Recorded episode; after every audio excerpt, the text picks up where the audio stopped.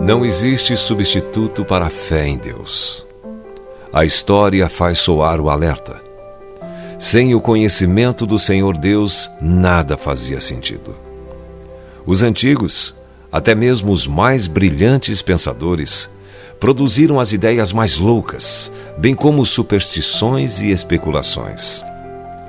O mistério envolvia a natureza. Eles não tinham certeza de nada, nem mesmo do tempo ou das estações do ano. Acreditavam que para fazer o sol nascer precisavam adorá-lo. Para fazer cair a chuva precisavam oferecer culto aos céus. Os rios tinham de ser persuadidos a correr e não secar. Cada um tinha o próprio Deus. Em Salmos 97, verso 7 diz: Sejam confundidos todos os que servem a imagens de escultura, os que se gloriam de ídolos.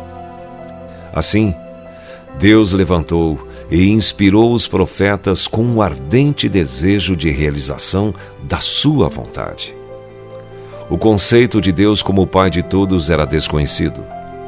Havia sempre conflitos familiares e disputas sangrentas, e a glória dos homens era a guerra. No entanto, os profetas de Israel ensinavam o povo a não temer os sinais dos céus e a trabalhar, e não fazer guerra. Deus iria cuidar fielmente de todas as suas criaturas. Eles não precisariam se preocupar com as colheitas como faziam os pagãos, os quais viviam ao redor deles. O próprio Jesus ensinou isso de modo muito claro: para que vos torneis filhos do vosso Pai Celeste porque ele faz nascer o seu sol sobre maus e bons, e vir chuvas sobre justos e injustos, diz Mateus capítulo 5, verso 45. É muito fácil ficar sentado vendo TV e dizendo que não crê em Deus. Entretanto, as consequências disso são eternas.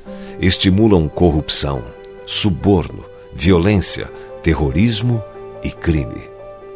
Ateus afirmam que podem viver uma vida decente sem acreditar em Deus, mas eles se esquecem de que a própria ideia de decência vem do cristianismo. Antes de Cristo, a história era bem diferente e o mundo muito mais cruel. Na verdade, não sabemos o que é bom ou ruim sem a fé em Deus. Um mundo totalmente descrente seria como um manicômio dominado por seus pacientes. Se você não confiar em Deus, logo não vai confiar em ninguém. Decida hoje mesmo usar sua fé em Deus como um emblema em seu peito. Se você foi abençoado com esta palavra, compartilhe ela com alguém. Esta devocional foi extraída do livro Devocionais de Fogo do evangelista Reinhard Bonnke, fundador da Cefam, Cristo para Todas as Nações. Para conhecer mais sobre a Cefam e seus inúmeros projetos evangelísticos no Brasil e no mundo, basta acessar cfan.org.br ou baixar o aplicativo Cefam Brasil nas plataformas Google Play e Apple Store.